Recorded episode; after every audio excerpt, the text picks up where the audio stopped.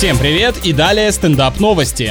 В Калифорнии создали двухместное летающее электрическое такси. Видимо, для любителей выпендриваться по всем параметрам. Комфорт и бизнес-класса уже недостаточно. Пока это только концепт с вертикальным взлетом и посадкой, который способен преодолевать 100 километров без подзарядки со скоростью сопоставимой с автомобилем. Мы еще с контролем за самокатами ничего не решили, вы куда разогнались-то? Голуби с воронами теперь тоже будут кричать «понаехали двуногие» в наше воздушное пространство пространства.